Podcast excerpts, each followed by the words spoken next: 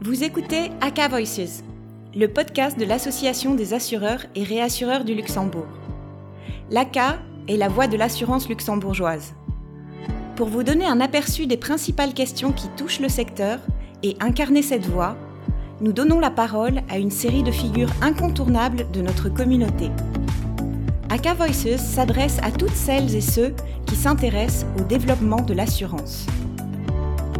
Bonjour à tous, je suis Sandrine Chabrerie, directrice des affaires européennes à l'ACA, et aujourd'hui pour ce dixième ACA Voices, j'ai le plaisir et l'honneur d'accueillir Jean Elia, CEO de Sogé Life et membre du conseil d'administration de l'ACA. Bonjour Jean. Bonjour Sandrine, bonjour aux auditeurs. Jean, pour commencer, quelques mots sur ton parcours. Tu as 25 ans d'expérience dans l'assurance, dont 14 en tant que dirigeant de grandes compagnies d'assurance vie. Depuis maintenant 8 ans, tu es CEO de Sogé Life au Luxembourg et Sogé Life fait partie des, euh, du groupe Société Générale et c'est un des assureurs vie leaders au Grand-Duché dans la fourniture de solutions d'assurance vie et de placement patrimonial à une clientèle internationale.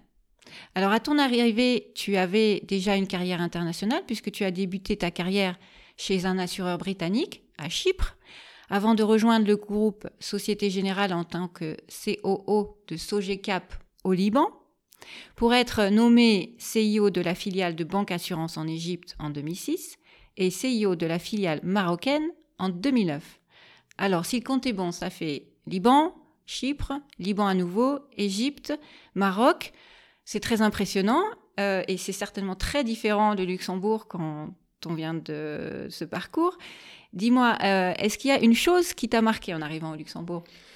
Bon, j'allais dire euh, le soleil, la météo. Là. Non, mais, en fait, euh, l'accueil, je ne m'attendais pas à un accueil aussi, aussi je dis chaleureux, pas dans l'expression, je, suis oriental, on s'exprime beaucoup avec nos mains, nos, gestes, mais ici, en fait, c'est l'esprit le, très serviable.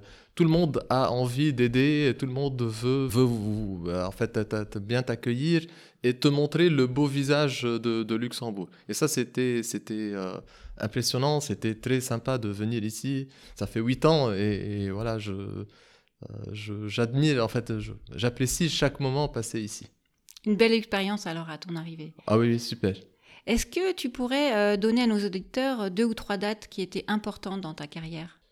Oui, j'en ai plusieurs. Je vais essayer de, de, me limiter à deux ou trois parce que justement, j'ai bougé beaucoup. Et, et euh, euh, mon la première date à laquelle je pense, c'est la première fois où j'ai bougé, en fait. Justement, j'ai fait des études euh, en informatique, informatique de gestion, et, et je suis tombé dans ce secteur, comme tout le monde qui tombe dans ce secteur par hasard, mhm. avec une opportunité d'aller travailler à Chypre dans, dans cette société anglaise.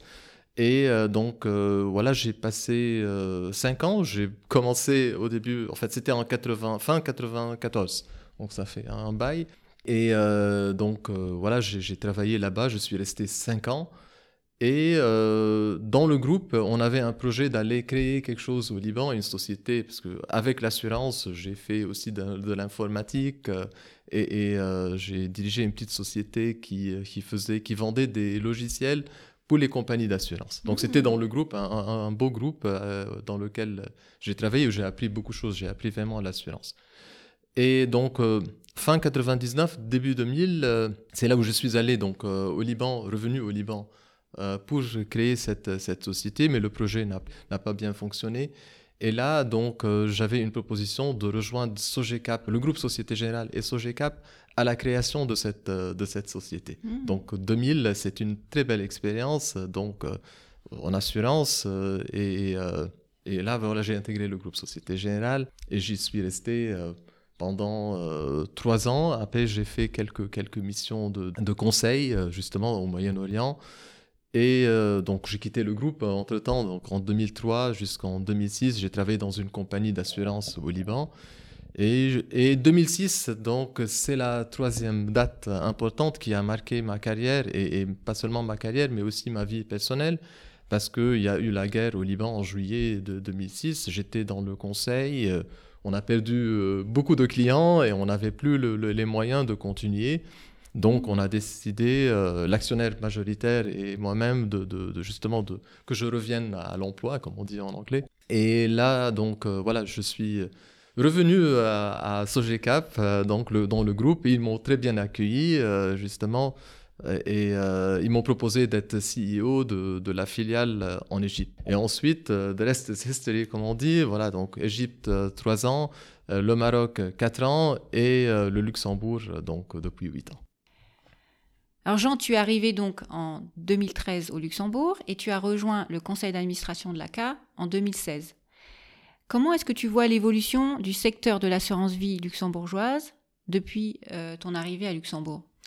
Oui, donc euh, le secteur euh, de, l'assurance vie en particulier a beaucoup évolué, beaucoup euh, changé depuis mon arrivée et avec des nombreux défis, des nombreux challenges donc, auxquels nous avons dû faire face. Je, pense notamment au, défi de la transformation digitale, donc qui, même si on avait, c'était à mon arrivée, on disait tout le temps, non mais tu comprends pas, tu viens du monde du retail. Ici, l'assurance la, de banque privée, c'est la, relation personnelle, elle, elle, est beaucoup plus importante que le digital. Donc, euh, moi, je n'étais pas dans cette euh, dynamique et je, ne croyais pas à ce mythe qui, pour moi, était, quelque chose qui n'est pas, qui n'est pas vrai. Et j'étais pas le seul, en fait, heureusement. Donc, et, et, beaucoup de compagnies, on le voit, beaucoup de compagnies euh, ont investi beaucoup dans la transformation digitale et ils sont en train de, se transformer. On a encore beaucoup de, challenges devant nous, donc ça va pas, ça va pas s'arrêter bientôt. Et, la transformation digitale, pour moi, en fait, je ne l'ai pas inventé, mais ça s'articule autour de, trois volets, en fait. Tout d'abord, l'expérience client. Donc comment on peut, via la transformation, via les outils digitaux, transformer euh, tout d'abord l'interaction avec le client au quotidien. Donc, euh, avec l'omnicanal, on peut, le, client ne peut pas aller euh, dans la compagnie d'assurance. Aujourd'hui, il a besoin de, de, ses, produits, de ses services à tout moment.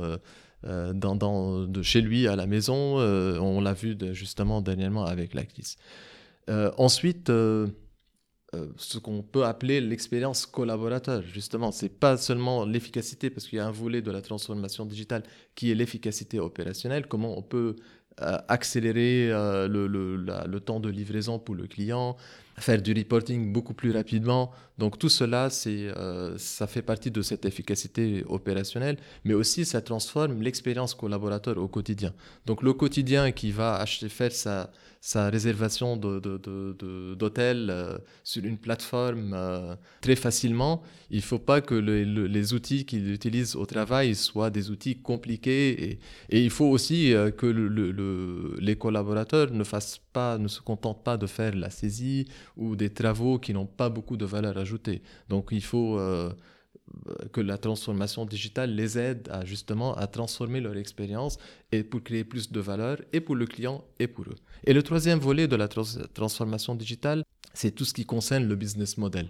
Donc euh, l'assurance a changé, l'assurance vie a changé, et, on a des, des produits beaucoup plus, plus, plus innovants. Et, il faut que aussi, peut-être dans quelques années, l'assurance la, telle qu'on la connaît aujourd'hui va changer. Donc aussi, la avec les outils, on voit euh, par exemple la distribution de tous les produits. Euh, je parler de, de l'hôtel, mais aussi on voit avec pas, mal de, de euh, d'acteurs qui, qui, sont des, des, acteurs basés sur la technologie, qui transforment la, la, façon avec laquelle on réserve une chambre d'hôtel, mais aussi on prend un taxi avec, euh, avec l'ubérisation, euh, le thème qui est utilisé beaucoup au Luxembourg avec l'amazonisation, avec les plateformes, donc qui vont remplacer le, le, les, les, choses qu'on connaît. C'est la banque se transforme, les compagnies d'assurance vont se transformer davantage. Donc voilà, c'est, euh, ça c'est le, défi euh, qui attend le secteur de, l'assurance en premier pour moi. Euh, ensuite, on a... en fait, l'expérience client en soi, j'en, parlerai, ça émane de, de, la transformation digitale, mais aussi le client d'aujourd'hui ne peut pas se contenter d'une expérience classique, même si les clients de la banque privée on, en parlait tout à l'heure, justement, un client de la banque privée qui a, qui a 50 millions d'euros ne peut pas attendre le relevé de situation trimestriel pour prendre une décision sur le changement de sa politique d'investissement, par exemple alors qu'un client de retail qui a, qui a 5 000 euros peut avoir accès à tous ses comptes bancaires d'une façon agrégée euh, dans toutes les banques, euh, par exemple. Tu, justement, tu me parlais de cet exemple du supermarché. Du supermarché, voilà, justement, le plus on achète dans, euh, dans, un supermarché, le plus on fait la queue. C'est un paradoxe, en fait. Et, alors que si on achète deux, trois produits, c'est-à-dire pour le supermarché, on est un peu moins bon client, entre guillemets, donc on a, on a un service qui est, qui est meilleur. Donc voilà sur quoi on doit travailler en tant qu'acteur. Que, euh, notamment les acteurs qui travaillent avec la clientèle euh, fortunée, la clientèle euh, high net worth et ultra high net worth. Donc on va renforcer avec le digital, donc qui va aider, mais aussi il y, a, le digital, il y a un volet qu'on oublie beaucoup dans l'expérience client, c'est le volet empathie avec le client. C'est très important de, de, dire, de traiter le client pas comme un chiffre, comme un, comme un, comme un, dans un outil, mais le traiter comme un client parce que nous, on est clients, euh, justement, de partout. On n'aimerait pas être traité comme parfois on traite euh, nos clients. Alors, si le client il fait la queue au supermarché, il faudrait au moins lui offrir euh, un petit verre d'eau citronnée en attendant. Ça? Voilà, juste. Donc, tu m'as parlé donc de, deux défis la transformation digitale et puis l'expérience client. Oui. Est-ce qu'il y a un troisième défi Oui, un, qui un défi. Oui, justement, il y a la, responsabilité sociétale des entreprises, donc RSE, sur lequel euh, le gouvernement y travaille et nous, on travaille aussi, justement, avec trois axes majeurs, justement. Un, le premier, c'est en tant qu'assureur responsable. Deux, en tant qu'investisseur que responsable et trois, en tant qu'employeur responsable. Et sur les trois mhm. axes, donc, euh, on développe, euh, et il faut développer euh, donc des, des, des, des, projets, des initiatives qui, qui, vont au-delà du, fait de, de, de, la communication. justement, c'est pas un exercice de communication, c'est plutôt un exercice de, conviction et d'engagement qui va transformer la façon avec laquelle on propose nos produits, la façon avec laquelle on investit l'argent de nos clients. Et nous, euh, dans, la plupart des modèles des compagnies d'assurance luxembourgeoises, on n'a pas trop notre euh, mot à dire ou euh, dans, l'investissement, dans le choix d'investissement, c'est plutôt l'asset le, manager ou, le client qui, qui, décide sur les investissements. Mais on peut euh, quand même encourager et, et, et pousser et mettre en avant les produits qui, qui ont une, une, valeur RSE importante. Et, le troisième volet, donc, c'est l'employeur responsable. Donc, en tant qu'employeur, il faut pas seulement euh, faire des initiatives, mais il faut aussi encourager les initiatives et, pousser les collaborateurs justement à être des, des, ambassadeurs de cette, euh, de cette culture euh, responsable dans les entreprises. Alors pour rester effectivement sur la RSE, hein, c'est l'acronyme pour responsabilité sociale d'entreprise, j'ai vu donc que vous avez obtenu le label de l'INDR. Donc ce label, c'est une façon de, prouver, en fait, de montrer comment vous intégrez en fait le développement durable dans votre euh, modèle d'affaires. C'est une ligne de conduite qui est volontaire, c'est une démarche euh, que euh, vous avez choisi de prendre. Est-ce que finalement c'est juste un acte de communication pour vous démarquer de vos concurrents ou est-ce que quelle est la réelle volonté en fait de Soge Life euh, en fait, que ce soit dans le groupe ou nous, c'est une volonté, c'est une volonté qui émane aussi de, nos collaborateurs parce qu'on les a interrogés et euh, on les interroge régulièrement sur quels sont les, euh, projets qu'ils aiment ou les valeurs aussi qu'ils aiment, qu'ils aimeraient travailler, sur lesquels ils aimeraient travailler. Et la RSE en sort en fait en premier. Même on a dans les entretiens d'embauche, on a des candidats qui nous posent régulièrement la question qu'est-ce que vous faites en matière de RSE en tant que compagnie? Donc c'est plus une volonté de la compagnie, un engagement de, de, de, la direction, des collaborateurs euh, pour aller dans ce sens. Et on, pense que, que c'est une situation win-win pour tout le monde. En fait, c'est pas c'est pas de la com. Euh, la com, c'est important de, de, de, faire savoir ce qu'on fait, Et aussi, pourquoi? Parce que nos clients sont, ils sont intéressés. On a fait un sondage euh, récemment auprès de nos partenaires et auprès de nos clients sur ce sujet et on a vu beaucoup d'intérêt. Ça n'a pas encore pris, c'est-à-dire les gens ne, ne, demandent pas régulièrement d'investir dans des produits euh, responsables, mais on a, on a beaucoup de, demandes, on a beaucoup de questionnements. On a lancé un produit justement, un produit 100% ISR, donc qui investit euh, dans, dans des, des, des, des, fonds euh, responsables, donc soit labellisés LuxFlag, ISR ou, ou autres. Et euh, donc, euh, et on, on, va continuer à développer davantage ce produit. Donc, parce qu'on a trouvé qu'il y a un intérêt chez les clients.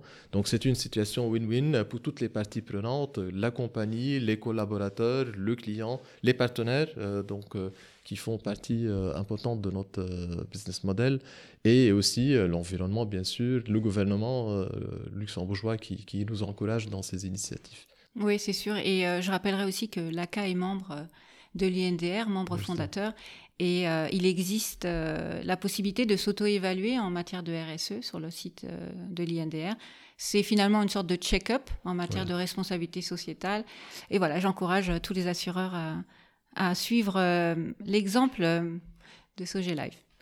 Alors Jean, une question encore sur la crise sanitaire. Impossible de ne pas en parler de cette dernière année de Covid. Euh, en tant que chef d'entreprise, quels sont les enseignements que tu as tirés de cette crise? Je, dirais euh, trois enseignements principaux. Donc, euh, justement, c'était une opportunité pour accélérer la transformation digitale, justement, au sein de toutes les compagnies. On avait, on, s'était bien préparé, justement, et je me rappelle d'une petite anecdote où, à la cas, avant la crise, et j'avais dit qu'on allait envoyer tout le monde chez eux pour faire du télétravail et on me regardait comme si je venais d'une autre planète et, et voilà ça a marché parce qu'on on avait le dispositif heureusement on avait euh, on avait le dispositif euh, qui qui, euh, qui nous permettait de, de, de, pouvoir faire du télétravail mais au-delà de cela, on a pu faire beaucoup de simplification en fait. On s'est rendu compte que euh, on se complique parfois la vie et on se complique la chose pour rien. Et quand on était obligé, en fait, qu'on n'avait pas le moyen de nous compliquer la vie, quand nos clients nous demandaient de faire plus simple parce qu'il y a la crise, on n'avait pas accès euh, euh, à, notre lourdeur administrative. Donc là, on a pu avancer. Donc c'est un peu l'avantage un avantage de la crise. Et euh, ce qui pour moi aussi était euh, personnellement en fait une, une, une, leçon importante, c'est que ça a permis aux gens de façon générale, mais aux dirigeants de façon particulière, euh, de d'accélérer le processus de décision. On était contraint à décider tout de suite de comment faire, comment s'adapter, et, et, là donc ça a renforcé notre capacité d'adaptation, mais surtout le processus de décision il a été très fluide, très rapide. On pouvait en petit comité prendre des décisions très importantes qui impactaient euh, même la, stratégie de la compagnie qu'on a dû adopter euh, à plus, adapter pardon, à, plusieurs reprises. Voilà, donc ça c'est le plus important pour moi euh, pour la crise comme, comme leçon. Oui, donc hein, finalement ça a été un accélérateur en termes de transformation digitale ou en tout cas des, processus, et des processus de, des processus de décision et de simplification. Et de simplification. Alors Jean, j'ai encore une question pour toi, euh, peut-être plus personnelle. Donc j'ai fait plus amplement ta connaissance lors d'un voyage avec l'ACA. On a pris l'avion ensemble. Et tu m'as raconté que dans ta jeunesse, tu as connu la guerre du Liban. Et j'imagine qu'une telle expérience a forgé des valeurs fortes chez toi. Et euh, certainement au quotidien, tu utilises des, euh, des forces que tu as développées suite à cette expérience de guerre. Est-ce que tu peux nous en parler un peu plus? Oui, euh, j'ai donc euh, voilà j'ai vécu la guerre euh, pendant toute ma jeunesse, de, donc de, ma naissance à, mon en fait jusqu'à l'année 90 quand la première guerre a, terminé. Et ça a forgé mon caractère, ça a développé beaucoup de, valeurs chez moi justement. Et et un sens, surtout un sens d'adaptation. Donc, euh, comme euh, tu disais, j'ai vécu dans plusieurs pays euh, et c'est ce que j'ai pu, pendant la guerre, j'ai pu vivre, j'ai dû vivre dans plusieurs endroits, se cacher des, obus. Mais on, développe un sens d'adaptabilité et on n'est plus choqué. En fait, il n'y a rien qui, nous impressionne, qui nous choque. Y compris par exemple la crise que pour moi c'était j'avais beaucoup de, parallèles j'ai envoyé un message au début de la crise à, mes collaborateurs pour les rassurer, euh, justement pour leur dire ne vous inquiétez pas. Euh, j'ai connu quelque chose de similaire, euh, donc l'homme de façon générale s'adapte. Et le plus la difficulté est, grande, le, donc le plus on, développe une capacité d'adaptation qu'on ne développe pas si on a été toujours, on a toujours vécu dans le confort voilà, ça a développé un attachement euh, à la famille, euh, au, Liban, euh, de façon générale, donc j'essaie de transmettre à, mes, enfants. Et donc c'est quelque chose qui, m'a marqué. Il y, avait des, aspects négatifs, bien sûr. On perd des amis, on perd des proches, mais, on apprend et, ça, nous rend, comme on dit en anglais, if it doesn't kill you, it makes you stronger. Bah, c'est beau. Merci euh, Jean pour euh, ces mots de bienveillance et de résilience euh, suite à ton expérience. Et puis c'est sur ces mots que j'aimerais alors te remercier pour cette interview et puis te souhaiter ben, un bel été et puis on se retrouve à très vite. Merci beaucoup.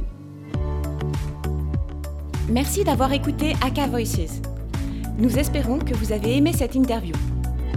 Pour l'écouter à nouveau ou la partager, rendez-vous sur le website aka.lu sur la rubrique Aka Voices.